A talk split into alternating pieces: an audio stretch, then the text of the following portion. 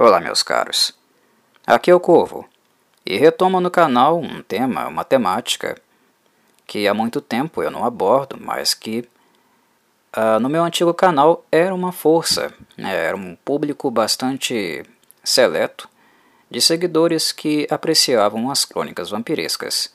E claro, naturalmente, eu iria em algum momento retomar produções acerca não apenas dos livros, mas de temas uh, e aspectos referentes a esse universo criado pela escritora Anne Rice aqui.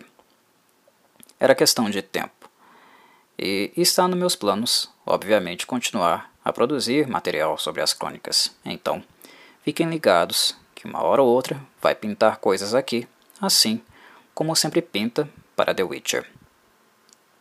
O meu plano para este podcast é, na verdade, abordar um pouco acerca de informações, não muito novas, algumas muito vagas, no que compete às mais recentes, mas de fazer uma junção dessas informações, as quais nós já sabemos, e elaborar algumas percepções, algumas possíveis previsões acerca da série de TV que vem sendo idealizada, digamos, não necessariamente produzida, mas idealizada com certeza nós podemos afirmar que sim.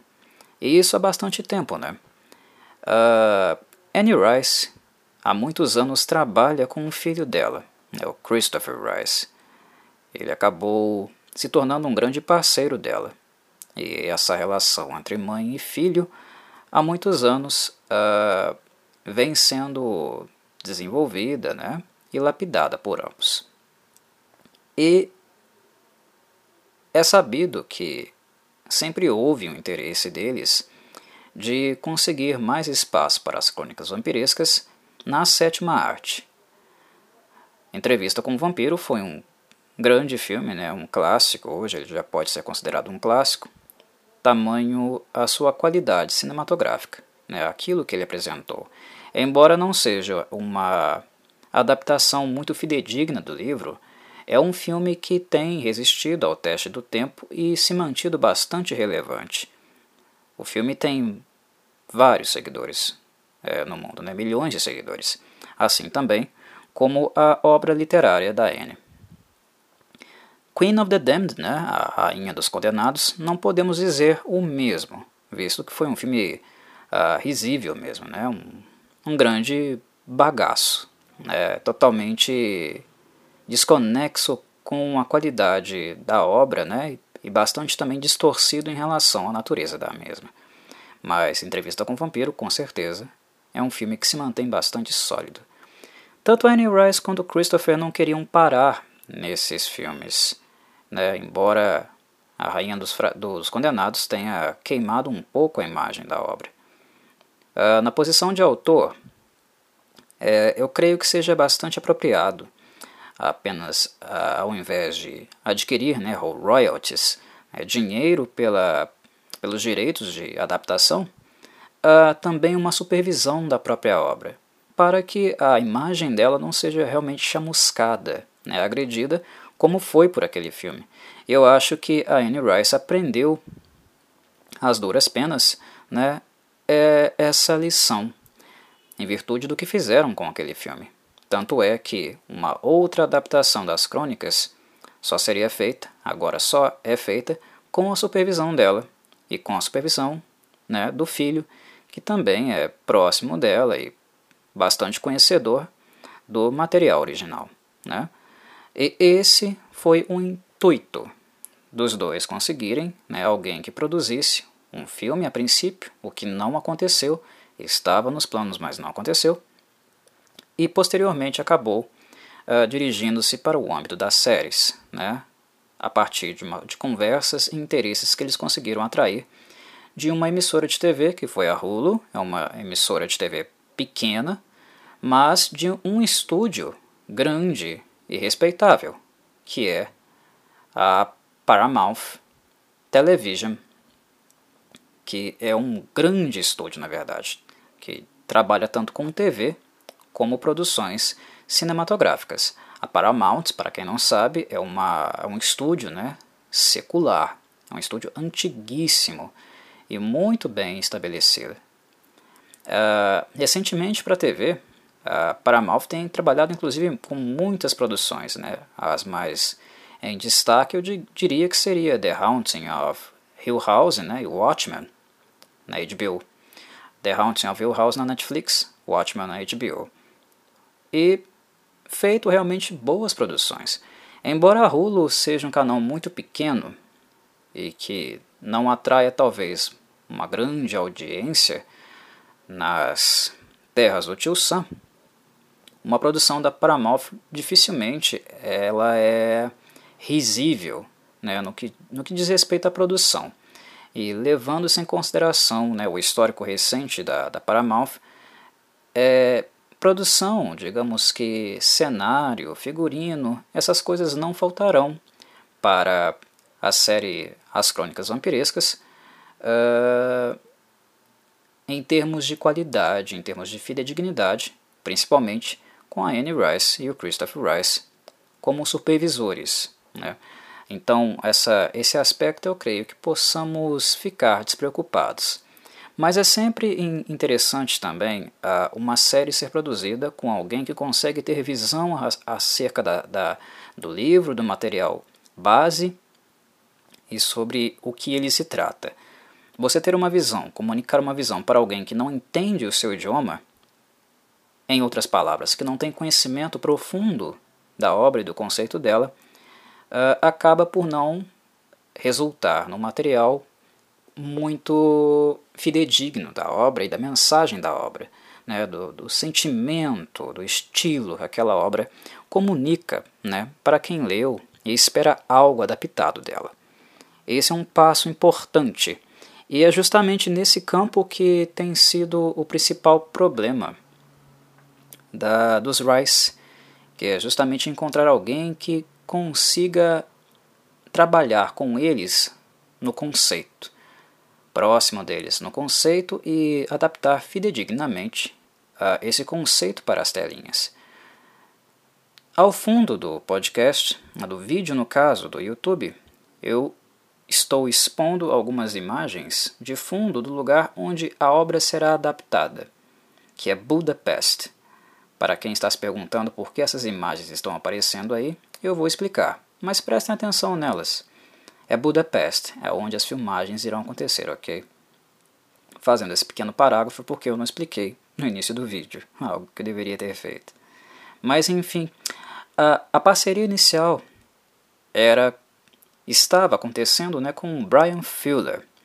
E esse também foi o motivo da série demorar tanto para sair é, do papel é, realmente com, conseguir dar prosseguimento às, à, à pré-produção, porque o Brian Fuller é um produtor executivo e também uh, alguém que sabe dirigir,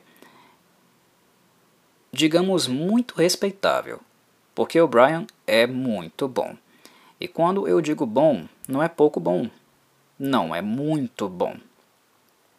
O Brian Fuller é alguém responsável pelas séries Hannibal, American Gods e a antiga Pushing Daisies, né, que aqui no Brasil ficou conhecida como, se eu não me engano, um toque de vida.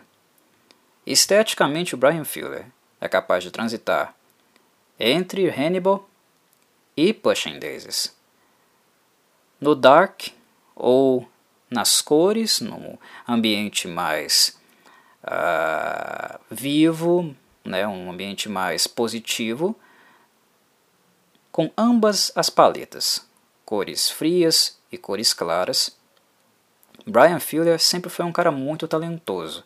Eu sempre admirei o Brian pela capacidade estética que ele tem, pelo, pela produção que ele realiza de belíssima fotografia. É um, é um sujeito com, com um espírito, né, uma percepção artística primorosa.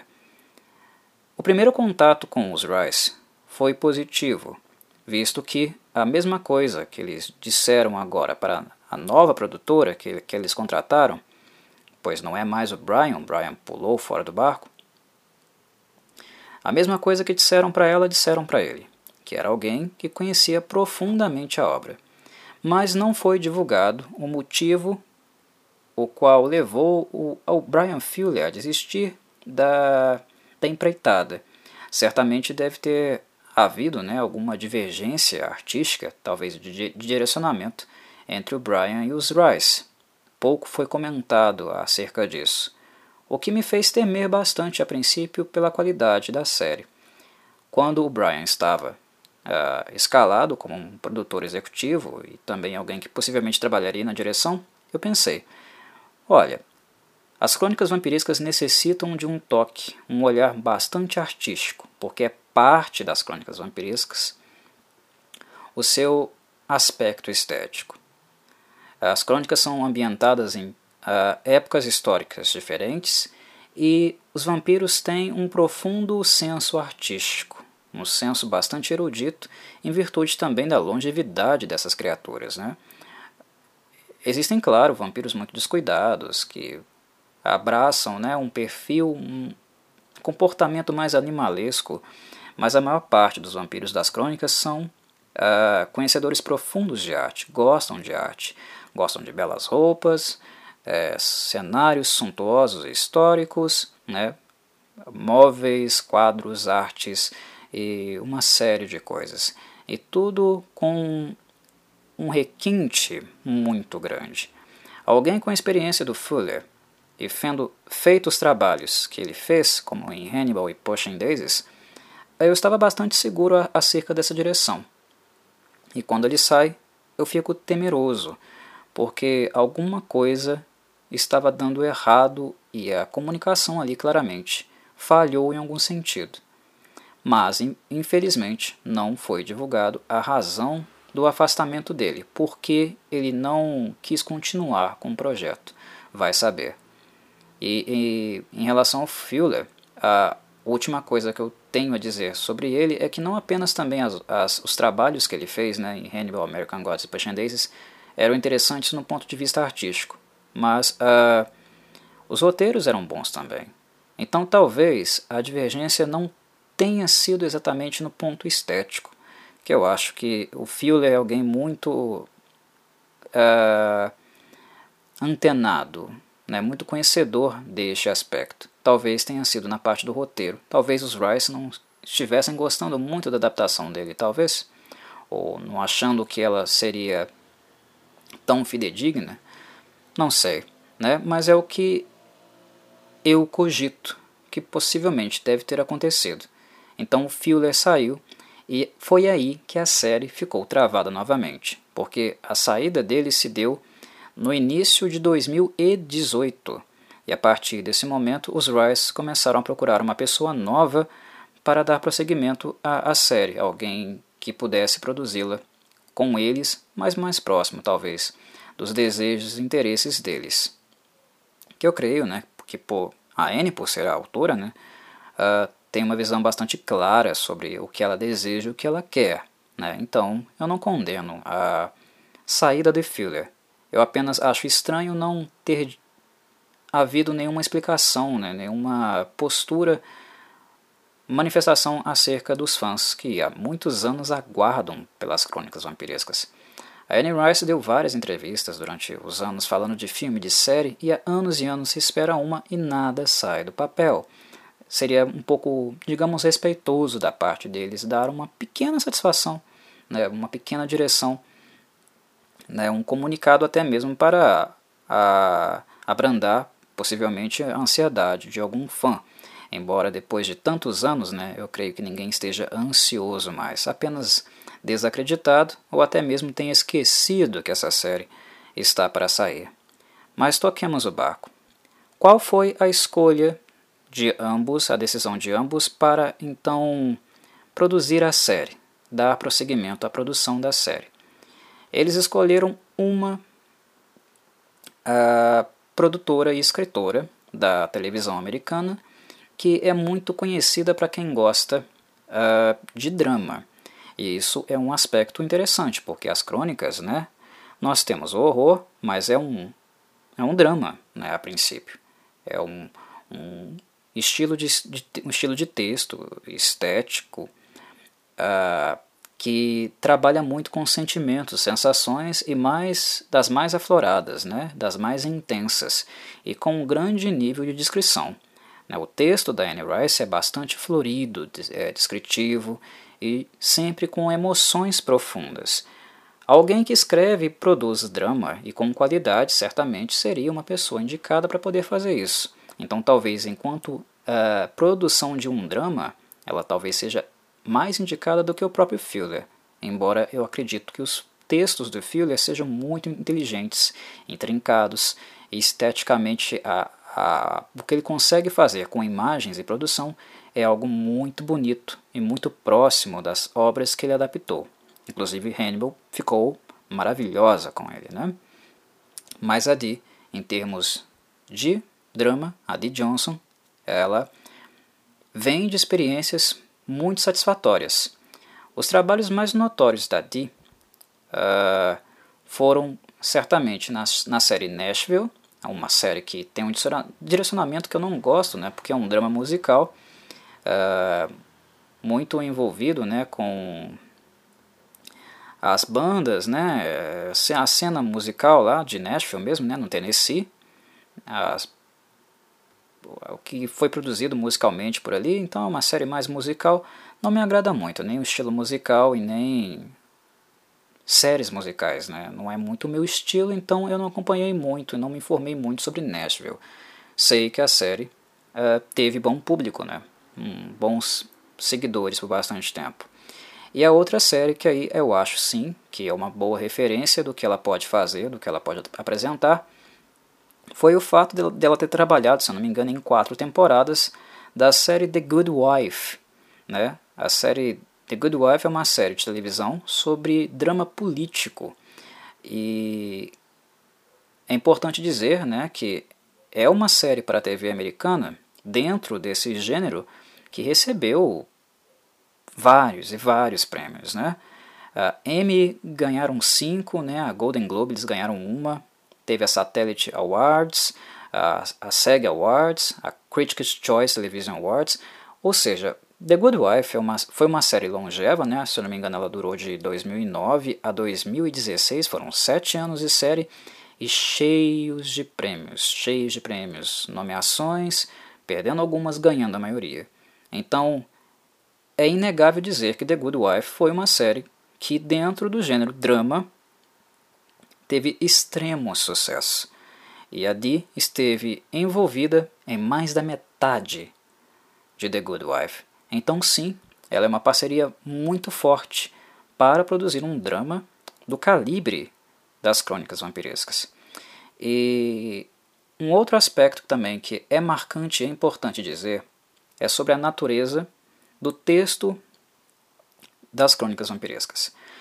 As crônicas vampirescas adaptam questões afetivas, relacionamentos e relacionamentos longevos, duradouros e com grandes perturbações, com grandes conflitos também uh, entre eles, em todos os aspectos, na relação entre Lestat e Louis, na relação de Marius e Pandora, né, Cláudia com Lestat e Louis, né, a relação do uh, Louis, inclusive com outros vampiros da série, né? como o Armand, uh, ou seja, é repleto de dramas e relações afetivas conturbadas. E uma característica das crônicas vampirescas é a pluralidade de relações, inclusive em âmbito sexual. Né? É uma série muito plural nesse sentido. Ela não visa e nunca visou né, um tipo de relacionamento uh, apenas heteronormativo, mas foi uma série de livros que trabalhou durante muito tempo com outros tipos de relações, né, inclusive homoafetivas, né, ou além disso, né, com personagens que também ou eram pansexuais ou eram assexuados.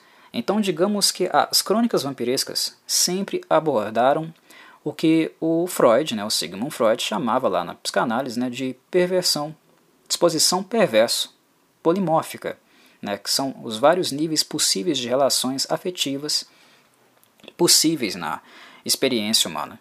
que inclusive são determinadas segundo a formação natural né, do aparelho psíquico das pessoas. Né? Para quem quiser aprofundar mais sobre o tema, basta consultar uh, Freud né, na teoria das pulsões. Uh, texto não muito fácil de ler, mas com um, um suporte aí de alguns artigos, a leitura torna-se um pouco possível. Então, a Annie Rice, certamente não leitora de psicanálise, mas interessada na temática das relações amorosas e afetivas, há muito tempo lá atrás, né, ela teve bastante coragem, né, ousadia de produzir um texto que abordasse outros níveis de relações. Né. Claramente, a Anne Rice não é uma autora uh, presa a tabus, né, presas a preconceitos. Definitivamente, ela não é uma pessoa homofóbica e ela não teve nenhuma restrição em elaborar inserir na sua obra relações não apenas heteronormativas, mas de outras instâncias e também inserir na obra dela uh, personagens que não têm um gênero identificado, inclusive são também assexuados. Né? É plural. Ela quis abordar tudo isso, quis a, a, a abordar, explorar e trabalhar com personagens que fossem representativos, né? Uh, não apenas do, dos heteronormativos, mas de uma grande parcela das pessoas. O que faz com que entrevista com o vampiro, né, o vampiro Lestat e várias outras obras dela, né, da, que fazem parte das crônicas, sejam muito aderidas, né, tenham muita, uh, muita recepção por públicos diversos, né, que se, se sentem representados por essa obra de, de alguma forma. E ela fez isso lá em 1976, né? Uh, algo muito corajoso dela, né? porque embora ela seja heterossexual, né? algo que dá uma certa comodidade, né? Uh, uma certa, uh, digamos, proteção né? a ela, ainda assim era uma, uma coisa arriscada, foi ousado da parte dela. 1976, nos Estados Unidos, uh, movimentos reacionários eram certamente esperados. Né? E por que, que eu estou dizendo tudo isso? Porque uma coisa que eu sempre tive comigo, é, e inclusive isso é uma crítica a Anne Rice, foi o fato dela, embora abordar tudo isso no livro dela, publicamente no passar dos anos, na, no, na, ao seguir das, das décadas, né, uh, as entrevistas delas, dela no caso, né, eram sempre muito esquivas. Né? Ela se desviava do assunto. Ela demorou anos e anos para assumir, inclusive, que Louis e Lestat tiveram um relacionamento amoroso, o que era claro na obra. Né?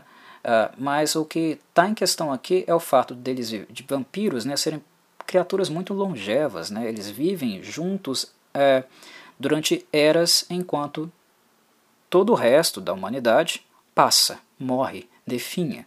É, e é natural e esperado que algum nível emocional, afetivo, inclusive sexual, vá acontecer com essas uh, criaturas. Inclusive em um outro nível, né? porque o coração deles não bate, né? eles são cadáveres. Então é um, um relacionamento amoroso de uh, ênfase também muito psicológica, né? mental. Só que ela se esquivava disso. Ela não ia de encontro a isso e não confirmava, mas também não negava. Ela sempre jogou no plano seguro. E a Anne Rice, de algum tempo para cá, né, digamos da última década, ela tem estado um pouco mais aberta com essas uh, questões que ela trabalha na obra dela. Ela não tem sido tão defensiva assim, talvez porque cresceu né, o, o número né, de movimentos sociais. Uh, a, a de minorias também é, questionando né, é, políticos, políticas, é, batendo é, numa tecla para conseguir realmente mais legitimidade, mais condição de vida, né, que fossem dignas, mais direitos é, para eles, né, para que o preconceito de fato, né, embora nós vivemos em tempos muito reacionários, mas é um, foi um movimento de resistência que cresceu muito né, na última década. E eu creio que, nesse sentido, a Anne Rice começou a ficar um, um pouco uh, menos desconfortável para publicamente né, assumir qual é a natureza da obra dela, embora o enfoque da obra dela não seja só nisso. Né?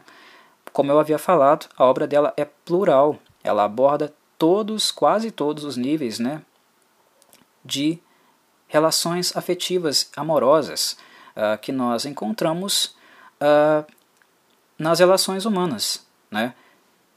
Relações que, inclusive, sempre existiram. O que diferencia uma época da outra é o nível né, de preconceito que existe nessas relações, de perseguição. Né?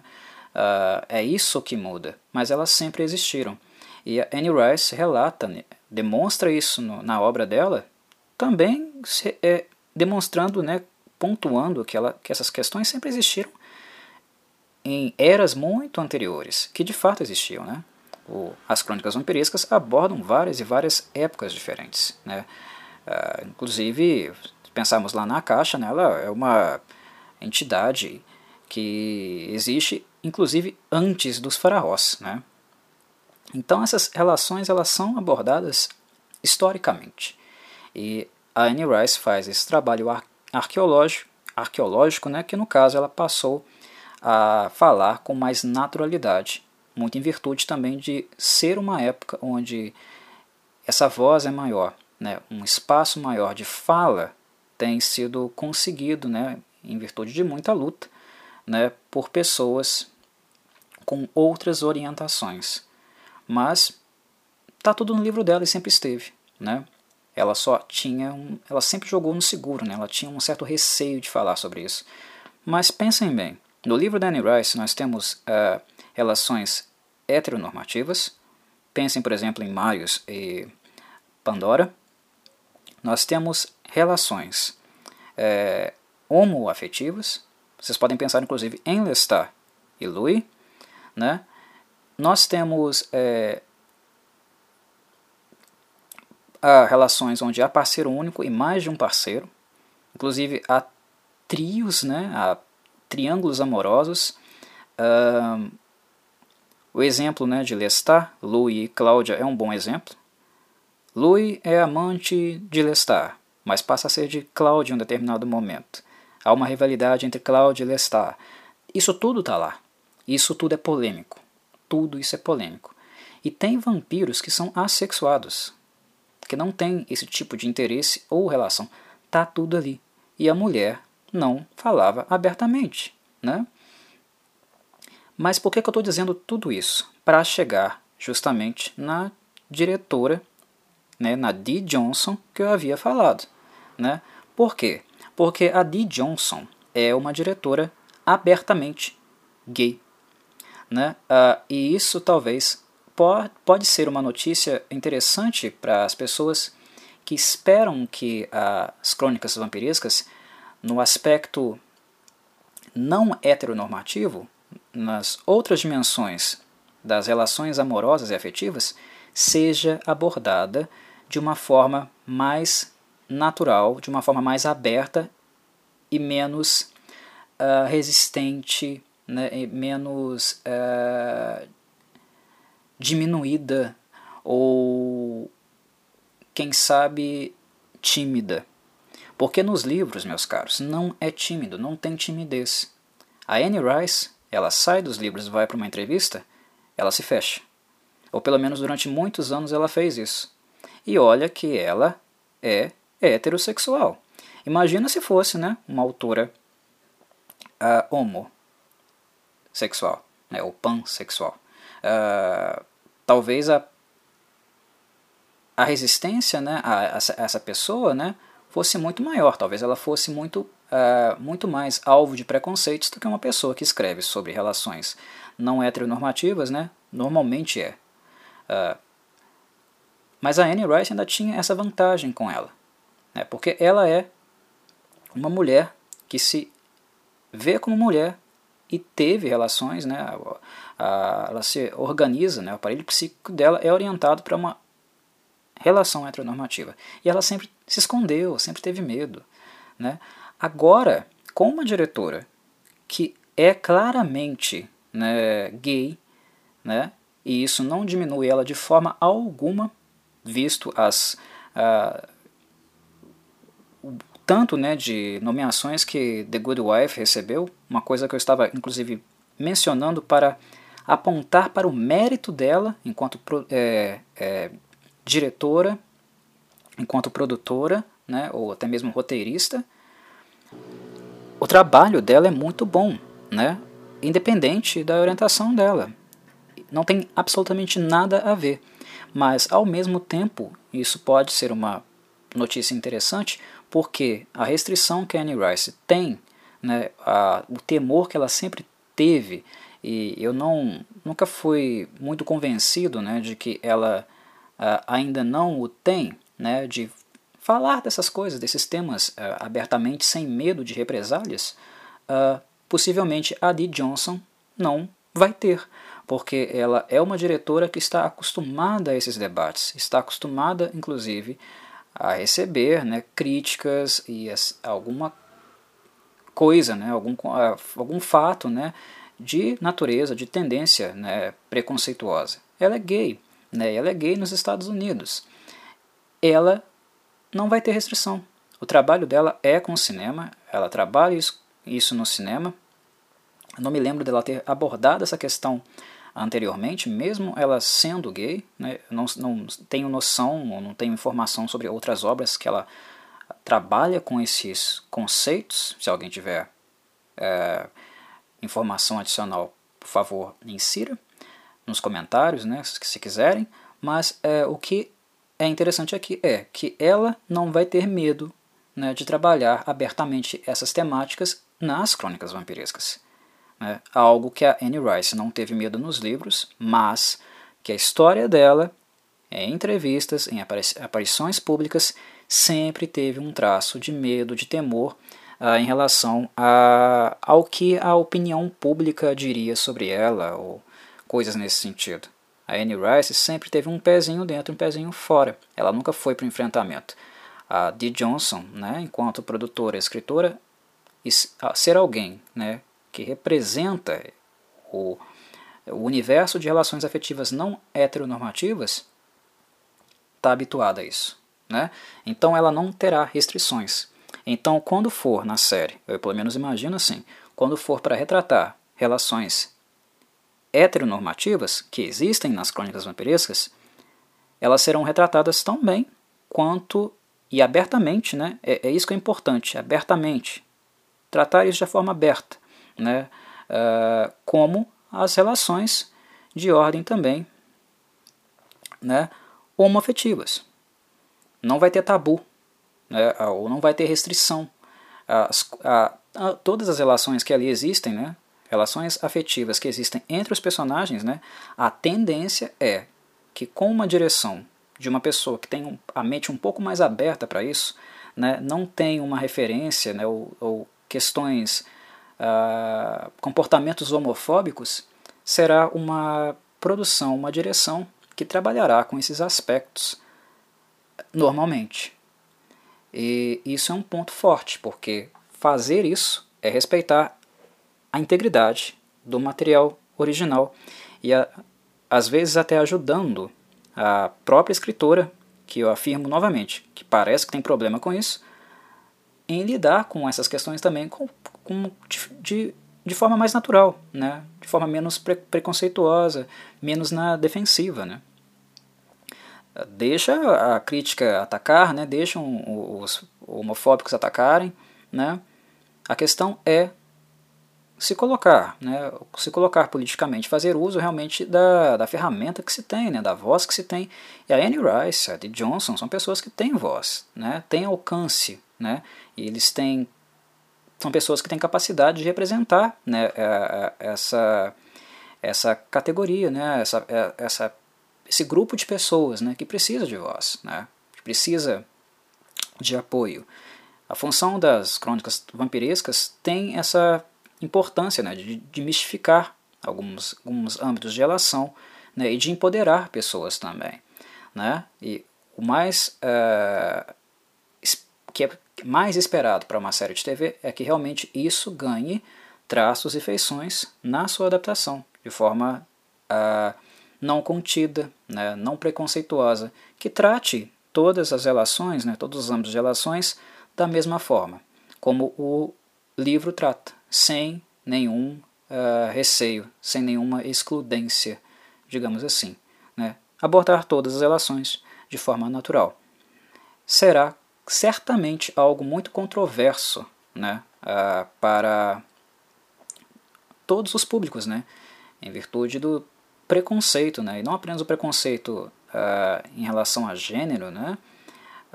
e opção sexual, né? Tem sido grande, né? vivemos em tempos onde eles são muito grandes, né? não apenas a homofobia é muito grande no Brasil, nos Estados Unidos, na Europa, né? mas também a, a misoginia, né? o racismo.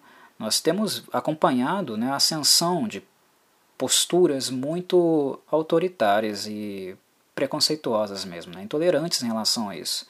Então uma série assim vai ser bastante criticada mas ela tem o seu espaço porque ela mantém aceso né, o debate, a resistência e também a educação né, da, das pessoas que mais precisam recebê-la, né, que, são, que são as pessoas realmente preconceituosas.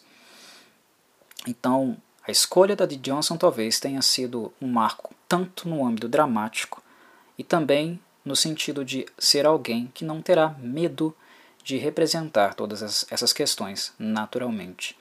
O Christopher Rice foi quem anunciou a contratação da de Johnson para a série. E ele disse que ficou bastante, ele e a mãe dele, né, a Annie Rice, eles ficaram bastante impactados com a conversa que tiveram com a Dee, porque naturalmente, ela, por ela fazer parte desse universo, ela tem profundo conhecimento dele, mais do que os dois que não fazem parte, né? Uh, mais do que eu, mais do que vários críticos de cinema, porque ela é uma pessoa inserida nisso. Né? Então, quando ela veio conversar com Anne Rice, ela deu uma série de dimensões e informações e demonstrou uma, um vínculo emocional muito grande com a, os livros, porque são poucos os livros que têm essa, essa representação né, no âmbito das relações afetivas para um público que não é um público das relações heteronormativas. Então o impacto que ela causou na Anne Rice e no Christopher foi muito grande, o que me leva a crer né, que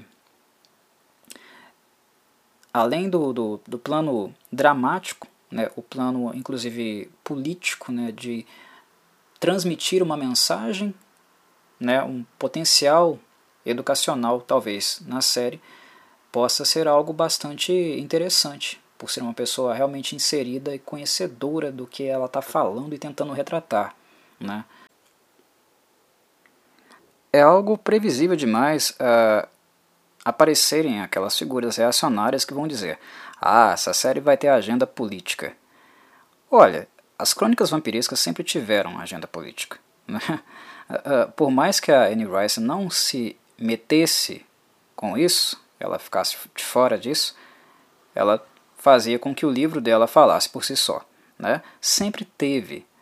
A questão é que isso vai, tá, vai estar mais uh, escancarado dessa vez e não tão contido como foi na adaptação cinematográfica de Entrevista com o Vampiro.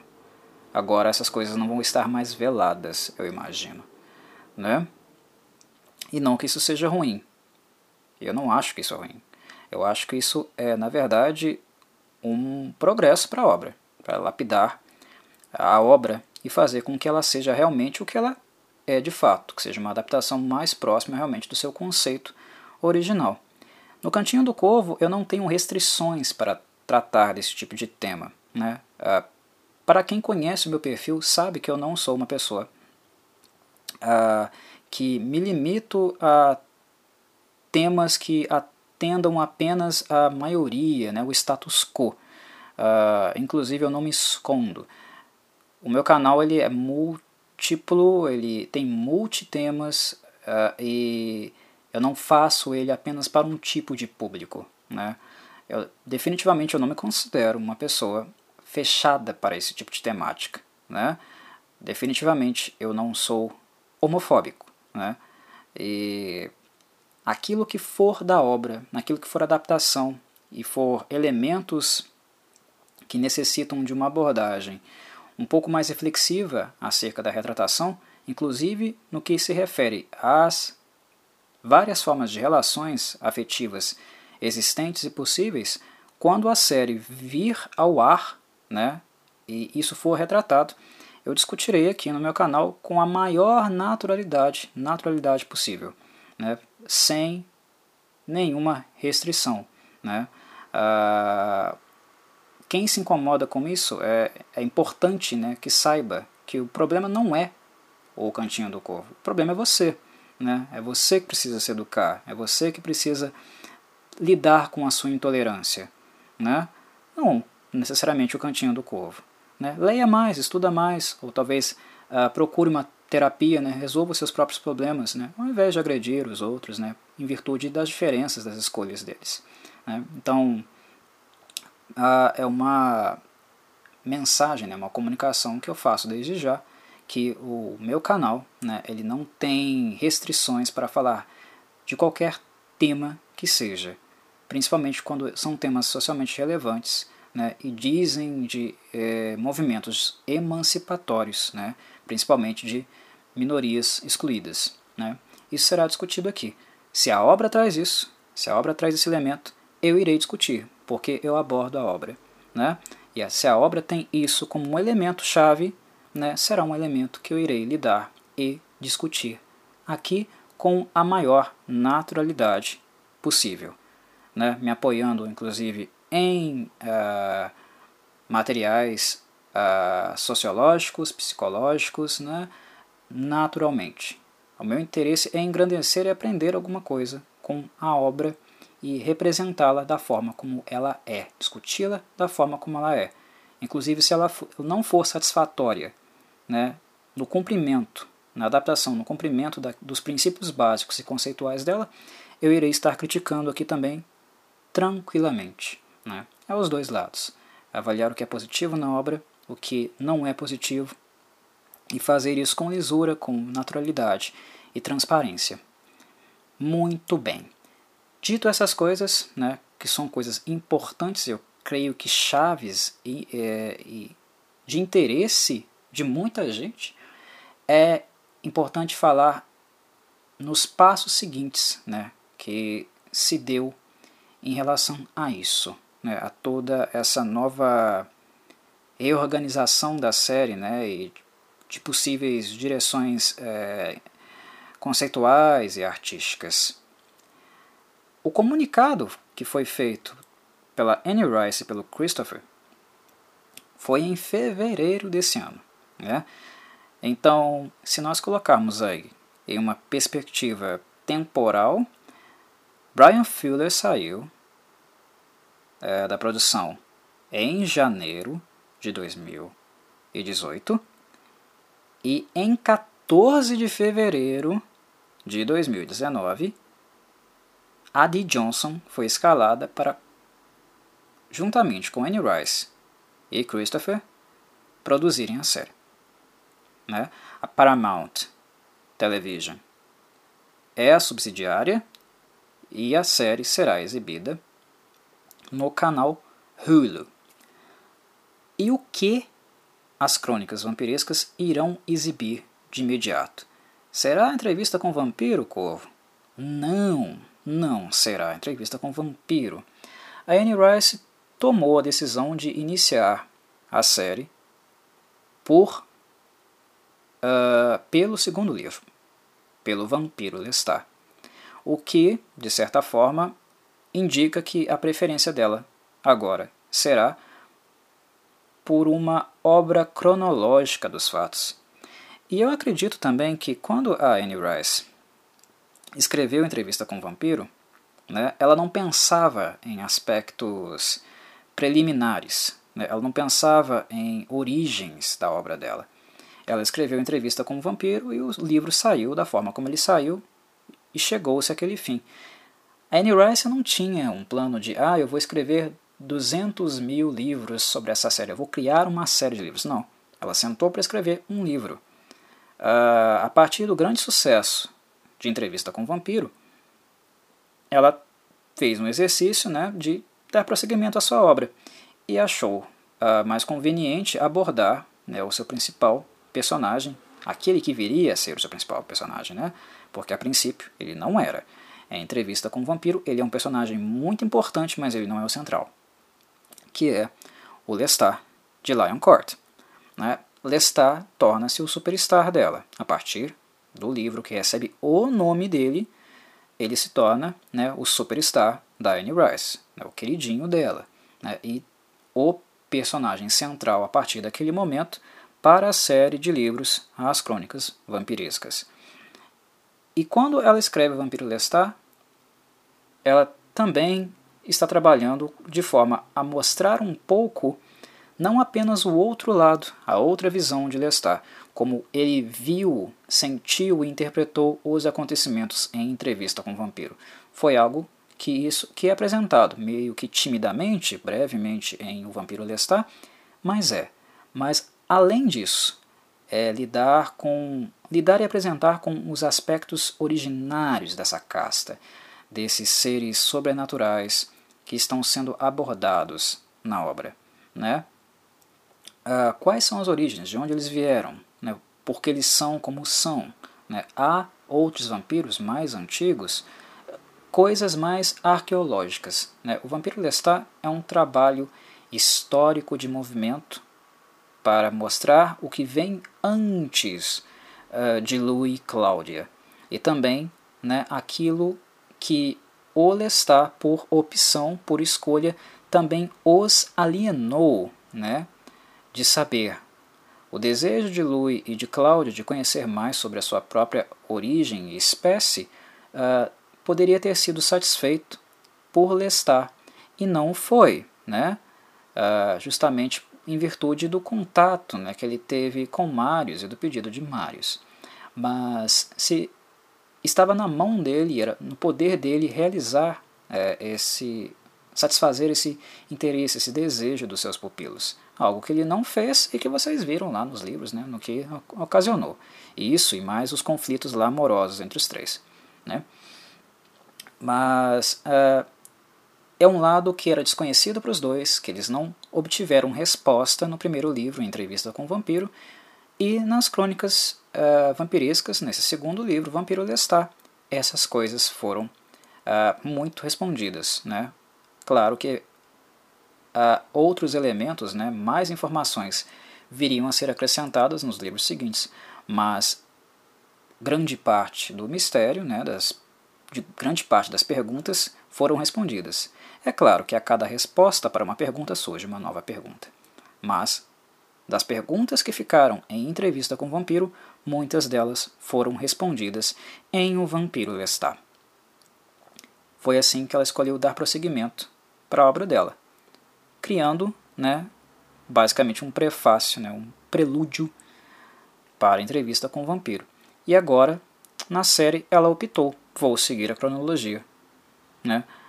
Por que eu iria adaptar entrevista com o vampiro? Já existe um filme para ele, um, um, filme de sucesso que muitos conhecem, para atrair né, um pouco mais, talvez, uh, o público que, inclusive, não é fã das crônicas ou não conheçam as crônicas, mas tem como referência a entrevista com o vampiro, vou abordar Vampiro Lestat, para apresentar as origens né, e, ao mesmo tempo, trabalhar também com um material diferente, né, um material que ainda não teve adaptação de nenhuma forma, sendo boa ou ruim, bom em Entrevista com o Vampiro, ruim em A Rainha dos Condenados. Mas uh, vou aproveitar a oportunidade que há algum investimento né, uh, por parte de um financiador, de um estúdio, uma TV, e vou trabalhar uma parte da minha obra que ainda não foi abordada no cinema. Então começarei com o Vampiro Lestat. E é isso que vocês podem esperar de uma primeira temporada da série. Corvo. A série vai parar na primeira temporada? Então, depende. Né? É, é TV. TV lida com audiência, com arrecadação, né? Tem, são todas essas, questões, essas questões.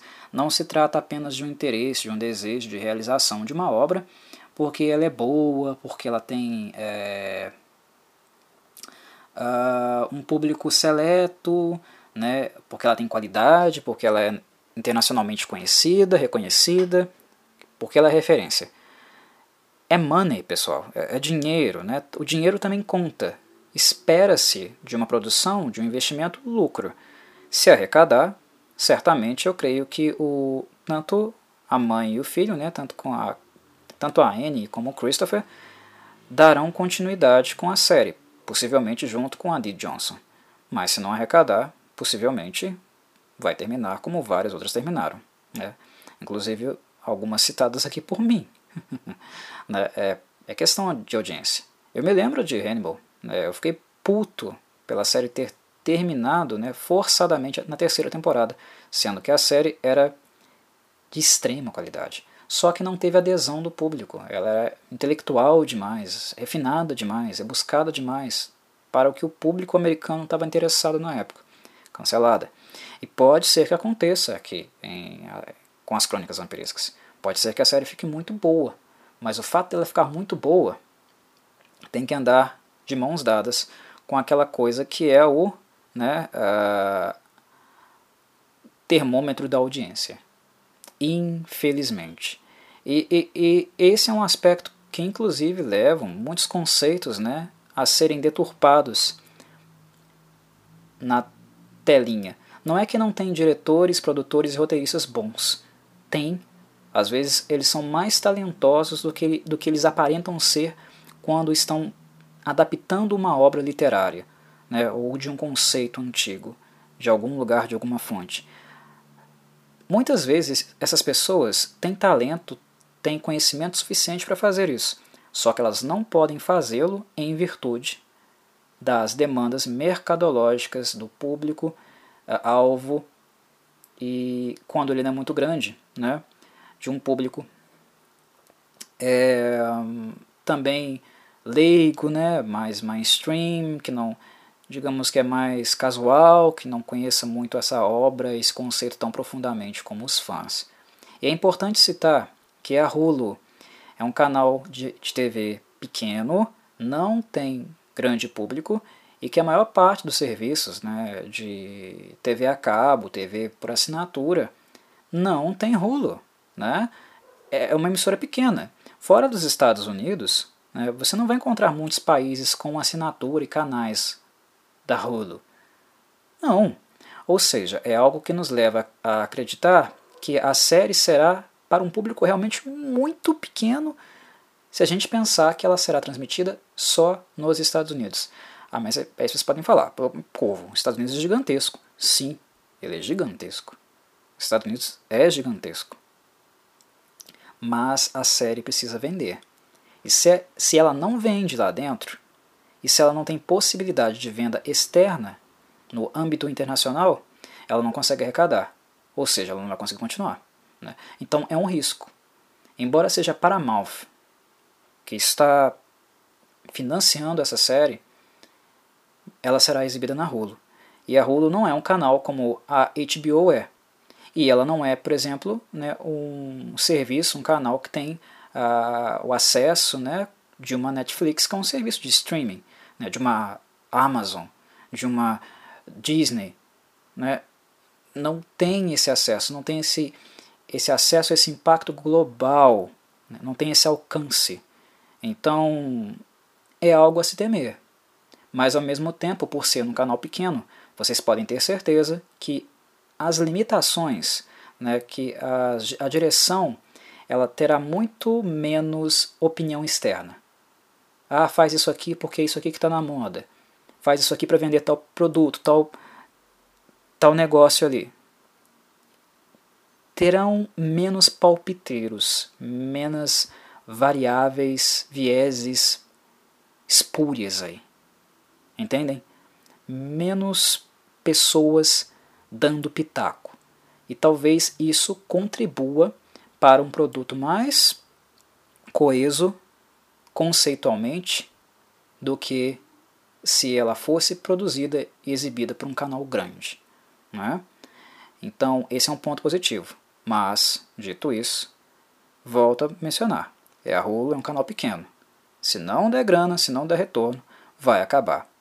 Mas a ideia é continuar. A ideia dos dois, da Annie Rice e o Christopher, é que o Vampiro Lestat a primeira, primeira temporada dessa série seja apenas um ponto de partida. Se funcionar, se der, se tiver apelo, o que eles vão exibir?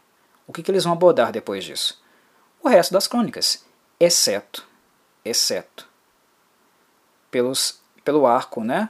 pelos livros que tratam das bruxas Mayfair. Ou seja, se, seriam né, uh, os livros Merrick, um, A Fazenda Blackwood e Cântico de Sangue. Esses três. As Bruxas Mayfair fazem parte de uma outra série de livros da Anne Rice. Ela tem vários segmentos, né? ela não escreve só os romances vampirísticos dela. Inclusive, na, na abordagem de vampiros, são duas séries que existem, né? As Crônicas Vampirescas e tem uma outra chamada Novas Histórias de Vampiros, que é um livro apenas da Pandora, e um outro que chama Vittorio o Vampiro. Uh, mas fora isso, ela tem outras séries. E uma dessas séries é justamente sobre as bruxas Mayfair. Tem um crossover na obra, que é justamente nesses três livros. Eles possuem personagens desses outros livros. São Merrick, A Fazenda Blackwood e Cântico de Sangue. Repetindo. Mas, Corvo, o que isso tem a ver? Por que tirar esses livros? Por que não contar com eles? Porque os livros uh, que abordam as bruxas Mayfair produzem direitos, é, produziram, na, na, verdade, têm direitos autorais é, ligados né, a outras companhias. Uh, quando a Anne escreveu esses livros, ela atrelou os direitos autorais da obra a uma outra empresa. Então, se você puxa essas obras para cá, você tem que pagar royalty, né? você tem que custear isso aí, e é mais dinheiro. Algo que não farão, porque, embora seja para mal, não é tanto dinheiro assim. E, e é bem provável que, com sucesso né, se tiver sucesso, as crônicas vampirescas tiverem um sucesso de público quando for exibido, é bem provável que essa outra empresa né, uh, talvez vai querer vender por muito caro os direitos das Bruxas Mayfair, né, para que uma outra série possivelmente saia do papel.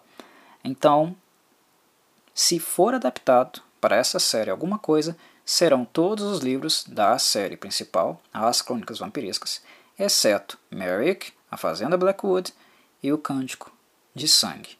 É esse é a possível, essa possível direção que eles terão. Informação eu que acredito que seja bastante relevante de ser colocada também. Corvo, fala aí então, quanto que esse trem vai sair do papel? Então, pessoal, essa é informação que é difícil de dar. A questão é que a série começaria a ser rodada, né? Uh, começaria a ser filmada, pré-produzida a partir de setembro desse ano. Só que nem a Anne Rice e nem o Christopher Rice comentaram muita coisa a respeito disso. Não deram muita informação. Inclusive, uh, muitos perguntam qual será o elenco. Vai ter o Tom Cruise de volta, o Brad Pitt de volta, um Antônio Bandeiras. Não, esqueçam. Esqueçam, não tem dinheiro para isso. Esses caras são estrelas, né? eles estão em outro patamar, é uma outra prateleira em termos de uh, cachê, entendem? De salário. Não serão esses caras, podem esquecer. Mas, mesmo não sendo eles, sendo com certeza um elenco mais modesto, eles não falaram nada, eles não divulgaram nada. E a série estava agendada para começar a ser pré-produzida em setembro passado. Não sei se ela foi, porque eles estão muito sigilosos a respeito disso. Eles não divulgaram ninguém do elenco, nada. Então será que está sendo filmado mesmo? Não sei. Se está sendo filmado, está sendo algo bem sigiloso, né? bem ali restrito mesmo, né? trancado a sete chaves. E onde está sendo filmado? é o ponto que eu gostaria de discutir e em, já em tom de fechamento desse podcast, que trata justamente né, das imagens que eu estou é, exibindo aí no YouTube, Quem escuta o podcast pelo Spotify, depois dá um pulinho no YouTube e dá uma olhada nas imagens. A série será rodada, será filmada na cidade de Budapeste. Para quem faltou nas aulas de geografia, trata-se da capital da Hungria. Ora, Corvo, mas as crônicas vampirescas acontecem uh, durante muito tempo, né, a maior parte do tempo, na França e nos Estados Unidos, inclusive em épocas diferentes. Sim, mas vocês já viram Budapeste? Vocês conhecem é, locais turísticos, a estrutura arquitetônica de Budapeste? Esse foi o motivo de eu ter decidido anexar nesse vídeo, durante a passagem dele, não figuras uh, relacionadas a vampiros ou uh, ao conceito das crônicas vampirescas. Eu anexei imagens de Budapeste para vocês verem, para vocês já captarem qual é o direcionamento, por que a cidade, a capital húngara, foi escolhida para a série. O que para mim foi uma escolha perfeita. Por que perfeita? Porque a Hungria, meus caros, é um país uh, que não é muito grande, mas uh, é um país conhecido também pela manutenção, pela conservação da sua arquitetura clássica. A Europa é o velho mundo, certo? É o velho mundo. Há muitos monumentos em muitos lugares que mantêm a aura da Europa, da Europa antiga, né? aquela coisa velha mesmo, com cheiro de mofo. Né? Na Itália, na França, na Espanha, tem, tá? Mas a Hungria tem demais. Tem demais. E como a série inicia né, em Vampiro Lestat, o que é desejável é que a Europa cheire a Europa do mundo antigo, do velho continente. E isso, arquitetonicamente, a Hungria tem de sobra. Né? Então, quando nós virmos a Hungria e uh, uh, entrarmos em contato com essas imagens e com a fotografia da Hungria, dos lugares de Budapeste, nós estaremos em contato certamente com essa sensação de uma Europa bastante antiga. Porque a modernidade, uh, em alguns lugares em Budapeste, não chegou do jeito que chegou e afetou outros lugares na Europa. Nós ainda temos alguns monumentos históricos muito bem preservados, né? mas com sinais, faróis, objetos de metal, algo que já mistura, né? já uh, modifica muito vários ambientes urbanos das capitais europeias. Em Budapeste, não. Inclusive pelo fato de Budapeste uh, ser uma cidade de porte bastante interessante, né? Uh, não ser gigantesca, né, como algumas outras capitais da Europa, mas ter um porte é, gigante, uh, não gigante no caso, né? ter um porte grande, mas uh, ao mesmo tempo manter e, de forma bastante assídua né, esses monumentos históricos e ser uma cidade também conhecida né, como um trajeto uh, turístico para quem visita a Europa.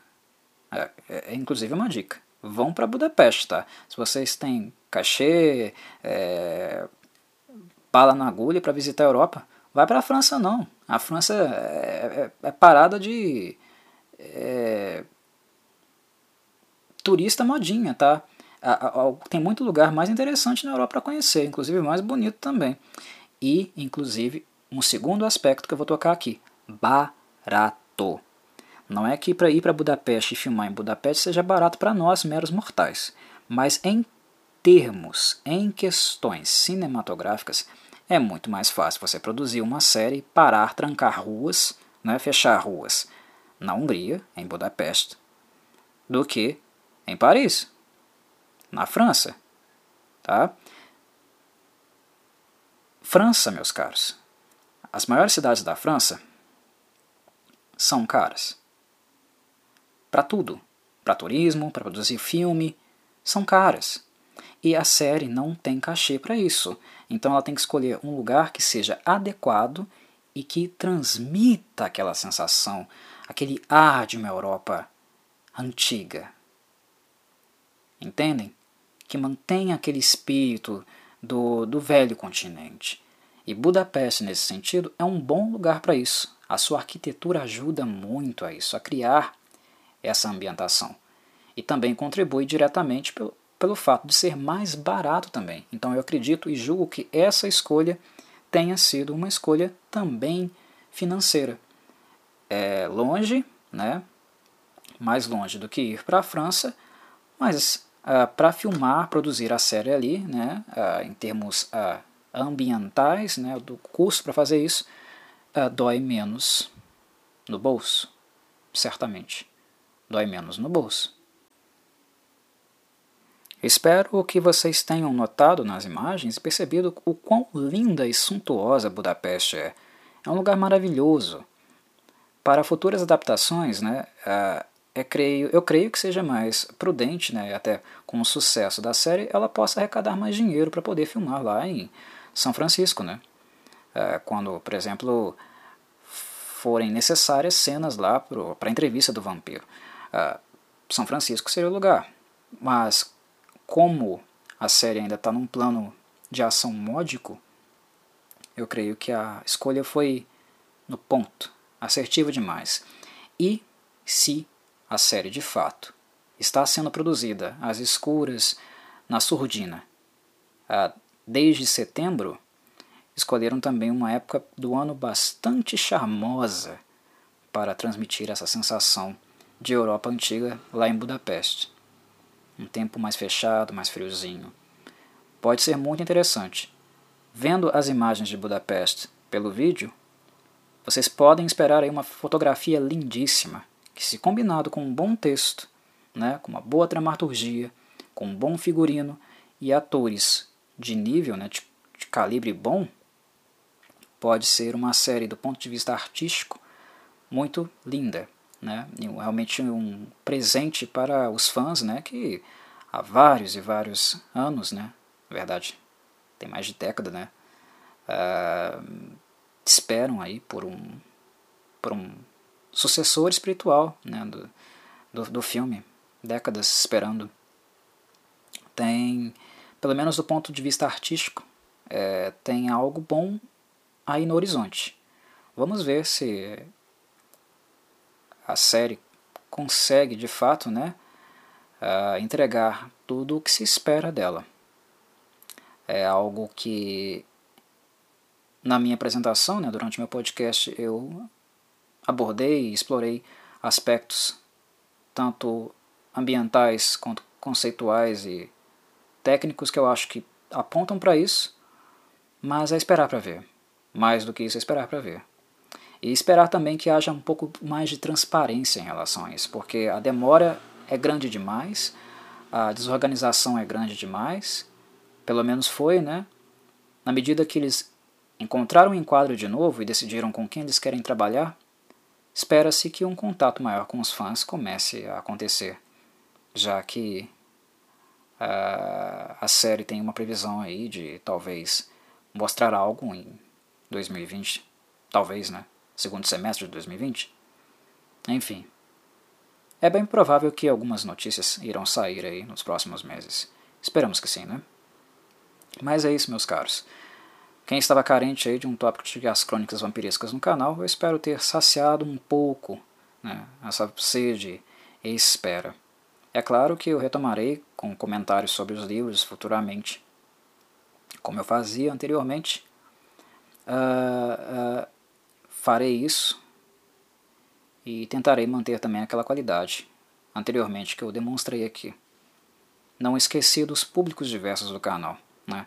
Embora a minha veia e organização esteja um pouco incerta no, nas últimas épocas, eu não me esqueci dos principais públicos que eu tinha anteriormente, The Witcher e as crônicas vampirescas. E certamente muitas coisas dessas obras serão abordadas aqui no futuro com outras novidades e é, coisas novas que vão aparecer também naturalmente, que são essas coisas que me mantêm criativo, interessado e me divertindo bastante, produzindo material, conteúdo para o canal. Ok, meus caros? Um abraço do Corvo. Até a próxima.